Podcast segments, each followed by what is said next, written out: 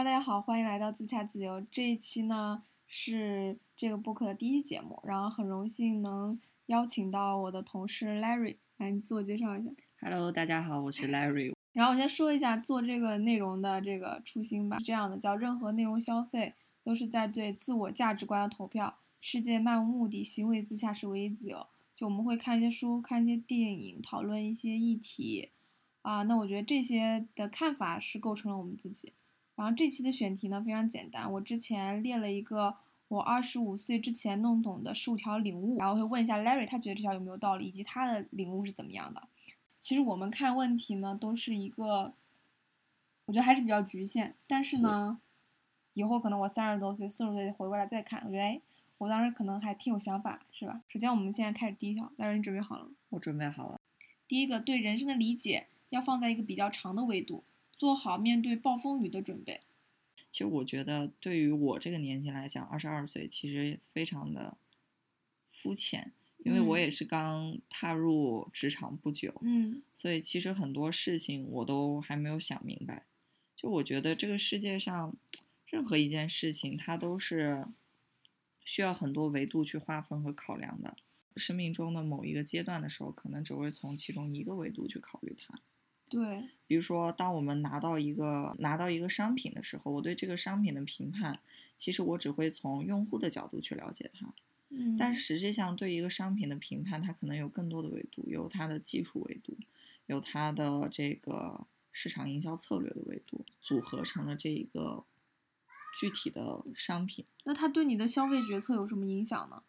其实它对我的消费决策并没有多少影响。嗯。嗯，从我角度来说，还是时间，因为很多人他只是在乎，比如说两三年，我是否有更好的 title，然后呃，但我觉得，在我三十岁和四十岁我要考虑的时候，我肯定不会以这些东西为评评价标准的，我可能会站在一个比较远的维度去考虑，我这件事做了以后，三十岁之后会不会后悔？我觉得暴风雨这个东西怎么去评判呢？它、嗯、它是。其实整个就是在较长的时间维度做好对暴风雨的准备，实际上就是你的自我的一种承受风险的能力，对抗风险能力。对对对，可能其实手头也没有什么积蓄啊，嗯，然后我们其实也没有做好这样或那样的，对，对万一说我们突然失业了，是对，然后可能这个时候我们就没有这种，但这时候你的家庭就是你最大的抗风险的。其实我有一次也也还在想啊，就是，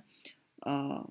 我有一天突然在想，就是如果说我的父母这个时候突然生病了，嗯，我是不是有能力去支撑他们？就是我的父母之外，我是否还有能力支撑他们治病？对，给他们治病，并且我还能像现在这样很好的活下去。所以我觉得这个问题就是这两年为什么那个重疾险卖的这么好，就是很多人在考虑自己的那个抗风险能力。嗯，就包括现在很多自媒体宣传，就是说什么进了 ICU 一百天就。你一百万就花完了。就之前有给父母买商业保险，其实之前给父母买这种商业保险的时候，内心就一直在想，就说自己怎么样才能给父母，就是做好这种最坏的打算。嗯、虽然说我的父母其实他并不是，就是我的父母并不是需要我去专门给他们花钱才能养老的这种这帮人。OK，那我们进入到下一个礼物啊。嗯，第二礼物是这样的。当你慢慢长大，已经没有完全正确的标准答案和涂改答案的机会了。每个选项背后都有各自的好处与坏处，选择哪一条结果都是未知。我先讲一下我当时怎么想，就我觉得小时候做选择题很简单，嗯，A B C D 就是总有一个完全正确的，嗯，然后放在这个语境下是百分之百契合。随着你长大以后，你发现生活中是没有这个完全正确答案，就任何答案都带有它的好处和劣劣势、优势和劣势。这种情况下。比如说你职业的 offer 的选择啊，你的伴侣的选择啊，你去哪个城市工作啊，就这种都是一个没有标准答案的东西。这个是我的一个领悟。其实这个就是关乎选择，嗯、就是其实摆在你面前的路，摆在你面前的路，嗯，你根本不知道哪条是对的还是错的。所以这个引申到我现在领悟是这样的，叫每个人对成功或幸福的评价标准都不同。所以你应该按照自己的标准生活，而不是别人。所谓的人生经验也是如此。很多人他都会去询问，比如说高考填志愿，我应该填什么？你会找、嗯、找谁来问？然后这个伴侣怎么选择？你会找一些呃你的闺蜜啊，或找一些你的父母去选择，去哎我应该选谁？但是其实每个人的评价标准都不一样。比如说，有的人说，那我觉得你二十多岁，你找个帅就好了，你跟他谈恋爱嘛，开开心心。然后你父母觉得，哎，你找一个那个有经济实力、有条件的、有社会地位的。其实我觉得这个就是你按照自己的标准生活，这个东西是有前提的。就前提是你知道自己的标准对对对，前提你知道你自己的标准，嗯但是实际上很多多人都没有标标准。就比如说我高考报志愿，我为什么会去考虑、哦去求助别人呢？因为我根本不知道我以后想要一个什么样的生活，我总是想要一个好的生活，但是好是什么呢？我并不知道。我为什么要去？比如说啊，很多人就学计算机啊，嗯学这，因为因为有钱热门，然后家长觉得就业就业好，他就去了。对，他也会听到这个层，但他没有想到其他的。对他可能只会认可说，哎，这个有钱，以后出路好，那我也选他。但是他自己适合吗？他自己对他真的有兴趣吗？就他人生怎么考量，怎么去对规划，他其实是没有的。对，我觉得很多人对自己是没有标准，可能最难的并不是按照自己的标准生活，而而是找到自己。己的标准是什么。是的，而且我之前好像听到一句话，也是这差不多。第一件事就是你要拿张纸列出来，嗯你做什么事是非常非常开心的。嗯，第二件事列出来，就你和谁在一起会非常非常开心。那嗯你如何变得积极呢？就做这些事，已经找这个人和这些人一起在一起玩。嗯但是听起来非常简单哈，但是我觉得难的不是在做这些事情，难是在找到让你开心的事和找到让你开心的人。是的，我觉得就跟这个标准差不多。对，比如说现在大家都九九六，九九六之后你还喜欢什么呢？好，我们来第四条。第四条是这样的，叫有些时候很好、很正确、很符合社会价值观的东西，往往很无趣。呃这个我是从哪儿来的？我先跟你说一下这个背景。嗯我是从小红书来的，就是我发现，就是有时候小红书很多很多千篇一律的东西，就嗯是说你刷一条，它就推很多很多类似的这种价值观的东西给你，嗯它确实很好，很正确，什么你五步做到实现财富自由，然后我是怎么怎么做，买了我的第一套房，我怎么怎么做，买上玛莎拉蒂，就是很好，很正确，很符合价值观。但是，然后呢？我觉得这件事情让我想到了今天早上我们的一个对话，你说，就是我们俩都在赖床，嗯，然后你说了一句“自律给我自由”，然后 我的回答就是 “不自律给你快乐 不是，呃，当时这样说，我说，呃，自律给我自由，但不自律更自由。想起来”。了，嗯就他的自律给你自由，其实他的自由的维度不一样，因为你想，你自律了，你要对你的时间严格把控，其实，在时间管理这个角度上，你是不自由的，对吧？嗯他这个自由是意味着你身体更好了，你嗯你有更大的能量去做一些其他的事情，这个嗯更高一层的维度你是自由了。但是我说的赖床自由是在于，哎，我第一层自由我就满足了，那我好自由，我不用再想第二层更高一层维度的事情了，对不对？别人都会要告诉你说，你要作为一个积极向上的人，嗯，对，你要博学多识，嗯，多读书，好读书，读好书，哎，叫什么？那个读书多读书多看报，少吃少吃零食，多睡觉。觉。我们现在做到最后一条，多睡觉。那我们再下一条，第五条吧。嗯第五条叫很多事情看起来非常难，但是如果自己做一次就能获得百分之八十的基础经验。我觉得这种可能是面向于职场的吧。其实我们我们这个公司它现在也不是一个说组织架构非常非常合理和完善的公司。嗯那在这个公司的体制之下，其实很多事情都是这种弱管理的情况，有的时候人的主观能动性反而会很重要。嗯，他就会把一些很不相关于这个岗位，或者说这个这这个岗，就是很不相关于这个岗位内容的事情去交给你做，嗯然后就很多东西你都是完全的新手。但是呢，我们的这个老板啊，他要求比较严格，希望我们就是开局就是决战，入门就是精通。所以，所以其实啊做了蛮多，就是在我自己之前完全不会想到的职业内容。当时就我的一个 leader，他对我说了这么一句话：你如果说真的找不准自己的职业方向，嗯，那你可以选一个你觉得最难的东西去做。哦，最难的东西。其实如果是我是你的 leader，我会我会这样说：如果你找不到职业方向，你找一件你自己觉得最擅长的，或者说你做起来最开心的东西，而不是最嗯难的。因为嗯最难的这个角度是从公司的角度来说，嗯就是他觉得这个对你有挑有挑战，这是新的嗯东西，你可以去做。嗯但从个人角度发展，你也把你的优势和长处发成发展成你的职业优势。嗯嗯，没有，我觉得你说的最嗯擅长的这个其实也是很有道理的。嗯，但但是呃，可能当时我其实也并没有发觉自己最擅长的东西是什么，哦，对，所以他给我的这个经验就是，如果你真的找不清楚自己的方向，就找最有挑战性的东西。对，你就找在你自己的面前，就是你觉跳出舒适圈，类似对这种。但事实证明，他说的确实也没错的。在我跳嗯出了自己原本的那个职业内容之后，我去对我去做了很多我之前不会做的事情。其实我在这个里面，就是虽然锅越来越大，嗯，然后然后我也觉得越来越多呃活儿越来越多，但实际上我是很享受这一份工作的工作内容就是容。比之前对状态会更好一些。对，就是我觉得我在做一些有意义的事情，虽然这这些工作给我带来了比以往更大的压嗯力，也让我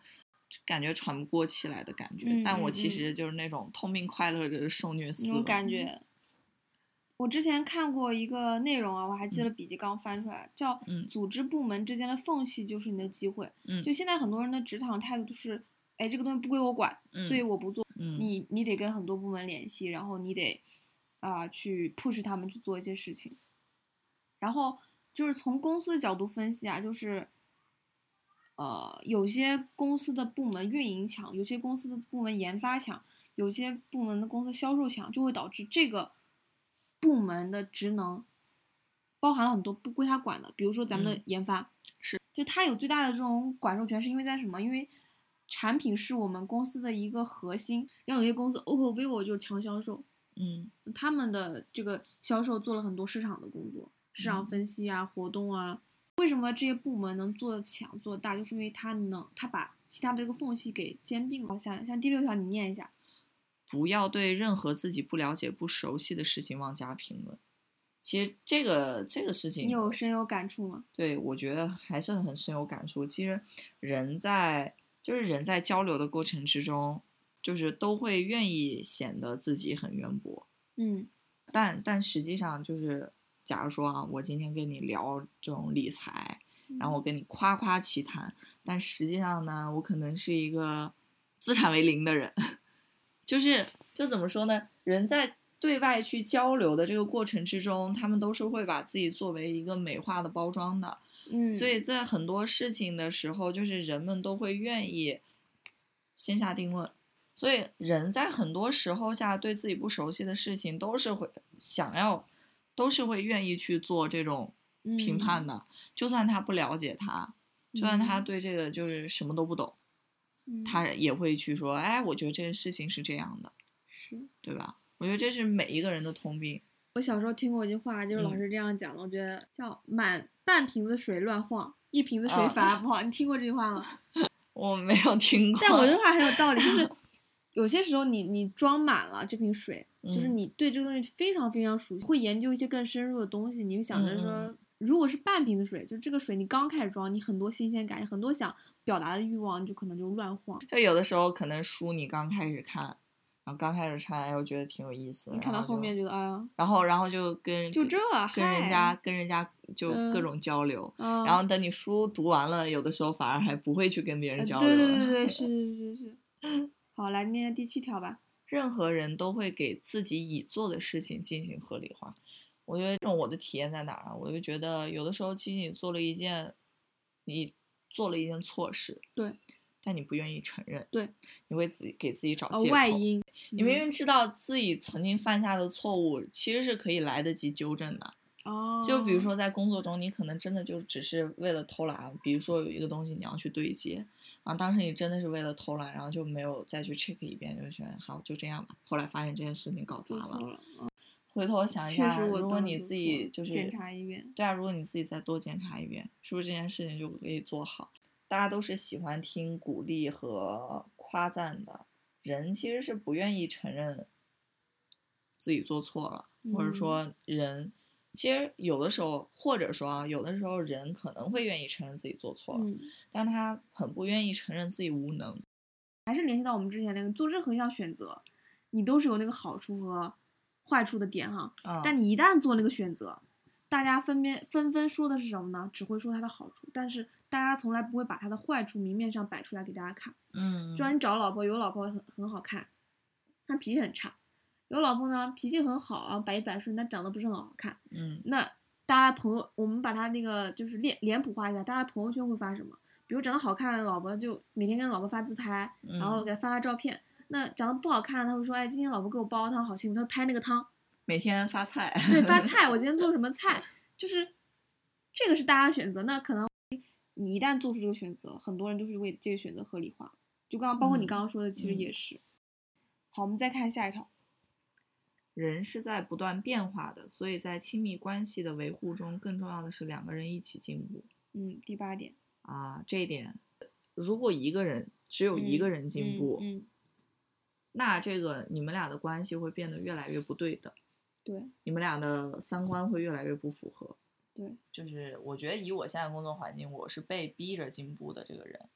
嗯就是不管怎么样，就是两个人一起进步，他也要进步到一个步调上。就是进步有外因和内因，外因嗯就是外界会给你很多的压力，让你自己不得不进步，就是给了你一些很难做的项目，让你在这个项目嗯中不断的进步。然后你接触到了不同层次的人，不同圈层的人，嗯。啊，比如说我我我现在只能住得起一个小破屋，但实际上我接触到的人都是什么深圳湾一号买房的人，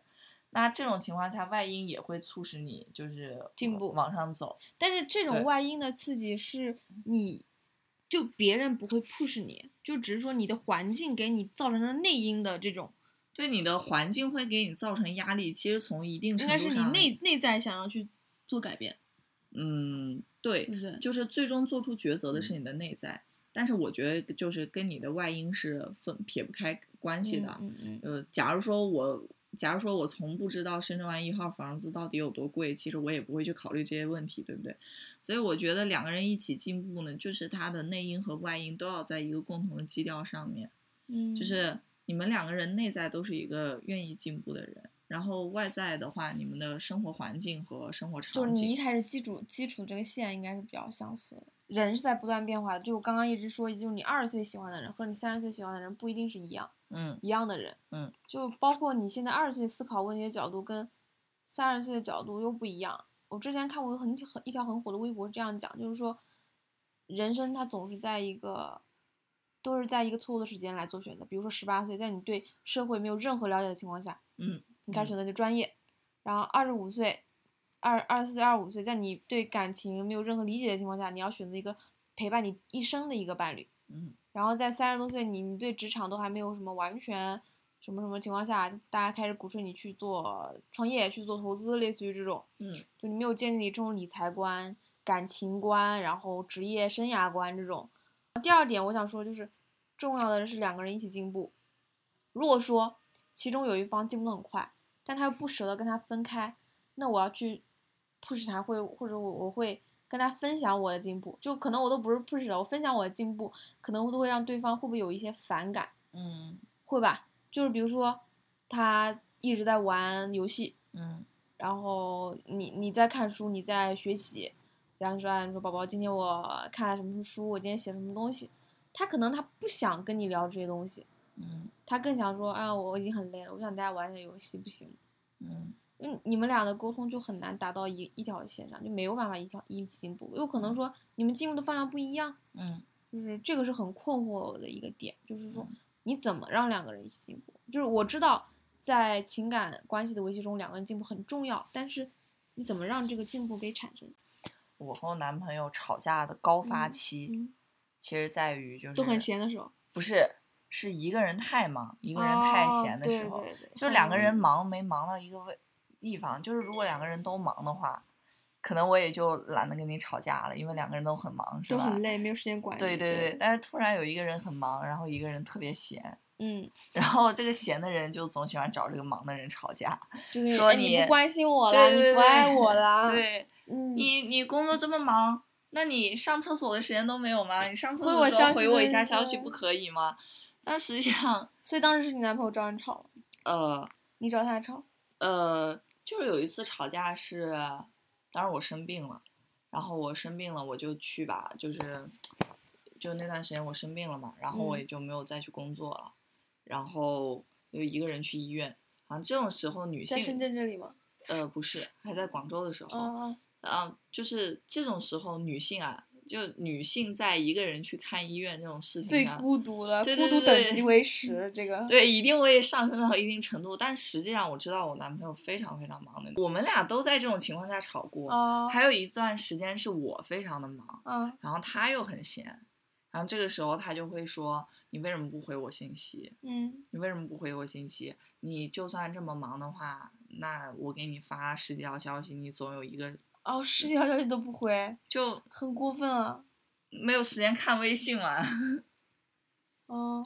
然后他又说：“那你上厕所的时候回我一下怎么样？”就是他他也会对我说：“那我平时搞就是我平时学习的时候，其实嗯中间会有什么空闲的时间，也会给你回一条短信，不是回一条微信。然后我要是就是想划水，翻一翻微博，看见好玩的东西也想发给你，但你都不从从来都不回我。嗯，对，还是两个人一起进步。然后下面第九条是这样叫：你会有很多朋友，但是请把大部分时间留给你人生中重要的几个人。这个我是怎么理解的？就是嗯我之前有个朋友啊，嗯他就告诉我，他和他妈妈不怎么联系，因为我我是哦我很黏我妈或者我家人家打电话，然后包括你也是，你也会经常跟你爸妈聊。我没你那么黏。对，没有那么黏，但是至少你会有。然后他跟我说，他就是大概一个月嗯或两个月怎么样，嗯就是才会联系一下家里。他说 Melody，你是我就是我回消息回的最快的一个人。嗯他说大部分的消息他都是那种像你刚刚说的，回十条他回一两条，然后不怎么嗯秒回，就看到、嗯哦你发了那种那种情况。我觉得这种是一个就是感情状态上，呃，他比较习惯的一个角度。他嗯说，那如果我你要要求我跟你的交流频这么高，那是不是你的心理的重要程度会高过我的家庭家人？因为我对我家人都没这样，我为什么你为什么要要求我对你这样的？嗯但他的意思是说，他现在已经把我摆摆在他比他妈妈更高的那个交流的频次。你知道你回的最快的人一定是谁吗？是老板你的老板。哦，对啊，那老板重要啊。但老板他在给你生活资本的这个维度上来讲，重要的哈。他是重要的，嗯因为没有他你就没有钱，除非你现在去当一个自由工作者，或者你嗯自由职业你自己变成一个 boss，、嗯你转身当做投资者，对吧？嗯在一定程度上，他是很重要，但实际上，我觉得这句话说的最重要的几个人，实际上还是你的家人和亲人，以及你想发展亲密关系的那些人，他们很重要。好，来念一下第十条。不要试图改变别人，想办法把他的生活变得更好，不如创造机会和塑造自己。就你一开始不喜欢一个人，嗯，你很难在后面再去喜欢再就是再去喜欢他，就可能你喜欢一个人会突然觉得，哎，这个人好像哪一个点特别好，就被他嗯感动，然后后面慢慢相处，慢慢相处，发现哦，他是你想要的样，但是他有一些缺点，嗯那你可能你说啊，我能不能去改变他？说哎，你这样做不好，你能不能为了我改变什么什么之类的？比如说你怎么老玩游戏啊？能不能不玩游戏啊？嗯就是我觉得很多女生都是在问一个问题：游戏重要还是我重要？嗯就是你只能改变自己，嗯通过改变自己，你会遇到更好的人。嗯就是我现在这个维度角度来思考问题，我觉得我觉得亲密关系中不需要去改变别人，就嗯是我们有什么资格去改变别人呢？嗯，实际上，就是你的你也有不好的地方。对你亲密的另一半也有很多不好的点，你其实自己也有很多不好的点。你嗯们双方其实并不是在互相改变的过程中磨合的，嗯而是在互相接纳对方缺点的过程中磨合的。嗯就有的时候人做出退步其实是好事儿啊，比如比如说我的 leader，他为了跟他的那个跟他老婆最近在备孕嘛，他戒烟哦，戒酒，戒烟戒酒，对，但这种是出于好意的。但如果说只是出于自己的私欲来讲的话，我是不是其实也没有权利去要求他对我做出什么改变？就我我嗯刚刚想到一个点，就是这个这句话的理解，就是想办法把他的生活变得更好。其实这个角度是从你的角度，生活已经已经平稳了，然后突然要嗯做改变，其实很耗费他的精力。嗯那还是回到那一点，就是每个人对生活的评价标准和生活的掌控是不一样的，我们没有权利掌控别人的生活。对，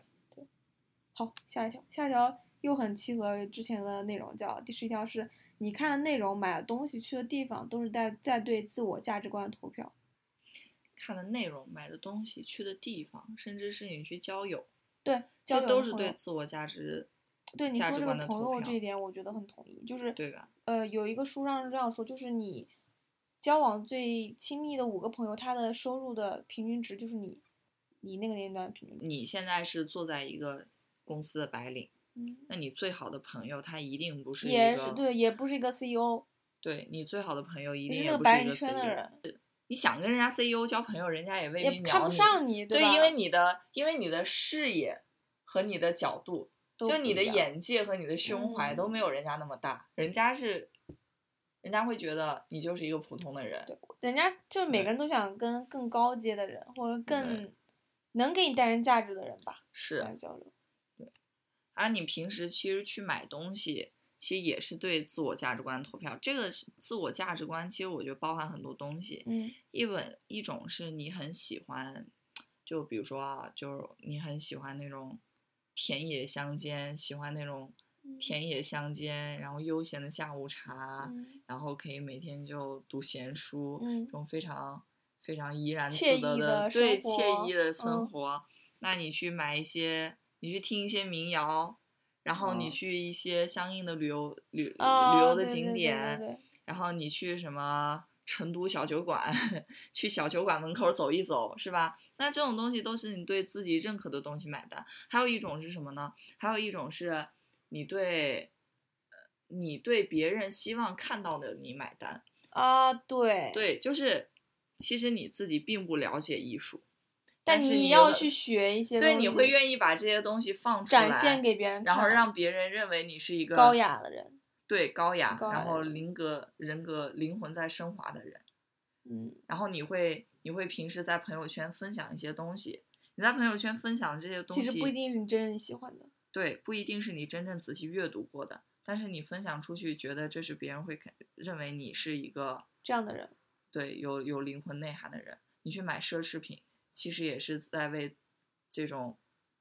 个人优越感在买单。就我觉得价值观就是一种你真正喜好的契合，还有一种就是你希望别人认为你自己是一个具有什么样价值观的人。或者咱们换一下，就是你比如你看的内容、买的东西、去的地方，都是在对，就是在你自我塑造价值观这个过程。就比如嗯说有些人说，哎，你装着装着你就是这样的人了，嗯，你先假装你是这样的人，然后慢慢嗯慢慢就是这样，因为你在假装这个人的时候，你会进行很多时间上的投资和金钱上投资，可能你慢慢慢慢慢，你就按照别人的这种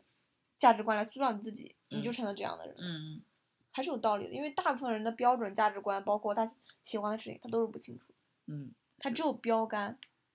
是别人问我这个问题，嗯然后我怎么跟他回答？我说你去找找你身边就是你最敬仰的人，或者你觉得他他是成功的榜样，嗯他很幸福，那你去问一下他当时是怎么选择的，你可以参考他的意见，因为你嗯想要成为他。嗯，这个是我的一个看法。好，下一个十二条，和别人一起健身、看书、看展、做饭，乐趣多多。自己一个人做这些事儿也一样有趣。我的感悟是这样，就之前我觉得啊，就是我一个人很难坚持下去，就是一个人健身，一个人看展一个人做饭。嗯我觉得这个，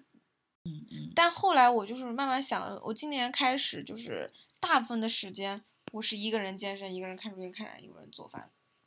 然后后面后面我就慢慢发现，其实我一个人做更有趣，因为我可以去专门的选择我想看的展，而不会去问别人。嗯，我之前经经常遇到什么情况，就是我想看这个展，我发给别人，别人说哦这个不感兴趣。就是之前我很想看一个深圳的一个叫什么女性艺术展，嗯那这个风格不适合我。嗯我在做这些选择的时候，我要考虑别人的感受，我才能跟他们一起做这件事情。但如果只是嗯我自己想做，我就去做就好了。嗯就是其实，这种是你自己真正投身，就是沉浸在里面，愿意去做的和你喜嗯欢做的事情。嗯但为什么有些人会选择跟别人做呢？他其实本身对这件事情的诉求并不强。他是想他想健嗯身，但实际上他又自己不是特别喜欢健身，他只是觉得健身是件好事儿。他或者说你自己真的喜欢去看展，你自己真的喜欢去看书，你不需要通过社交属性来促进自己，你自己真正喜欢它，你就会去沉浸在里面。对，比如说健身，我觉得我自己肯定是坚持不下来的，我还是需要督促。对，需我我需要朋友，对，需要你督促，我还是需要朋友去督促我去做这个事情。嗯，而且，呃，就是有的时候，嗯有的时候就是大家会觉得，有一个人去，就是有一个跟你很口味很契合的人去分享会更嗯好。嗯，就比如说你看书，你看电影，对对对，看书看电影，看完之后你其实会有很多的想法。我很多想法，但我后来发现我好难找到。对，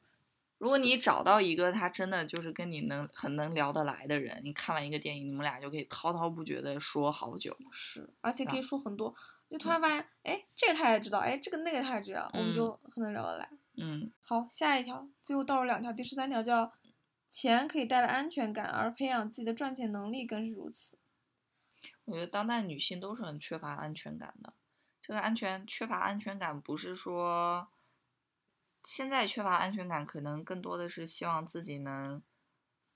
有拥有这种经济独立的能力，嗯然后不依赖、不依附于别人，自己也可以获得很好的生活。嗯就女性缺乏的安全感是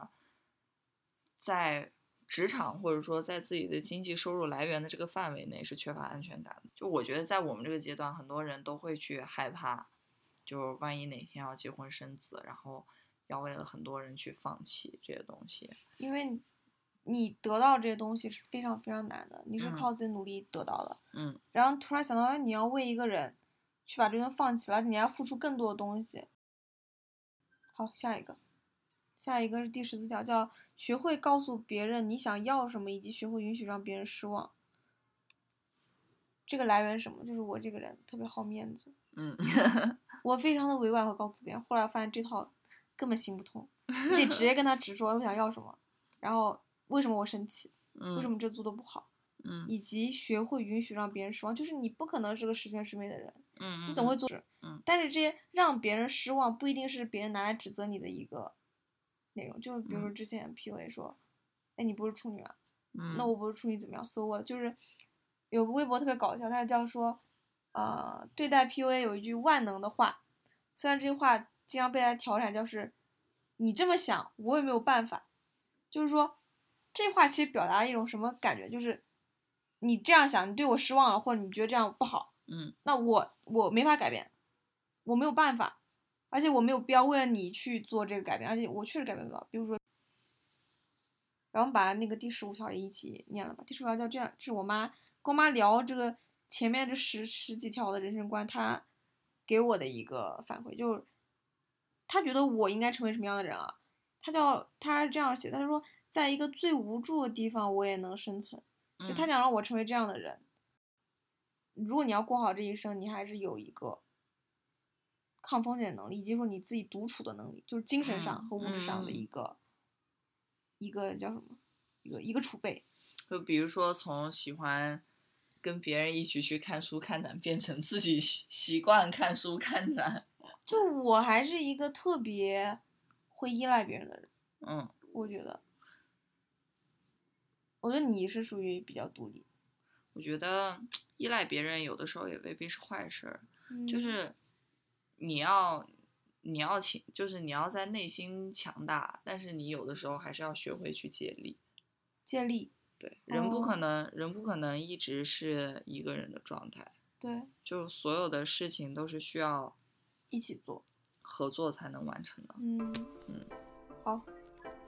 可，那今天就这样，我们下期有什么别的选题吗？有什么想聊的东西吗？下期，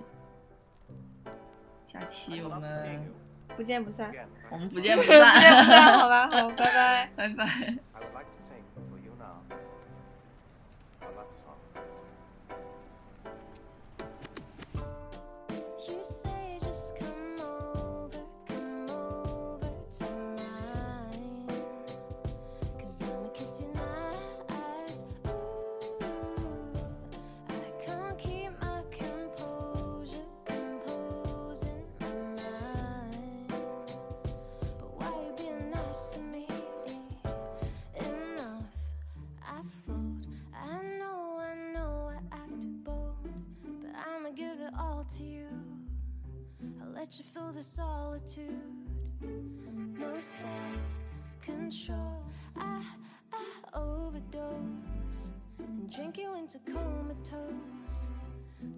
How much I boast, I crumble every time.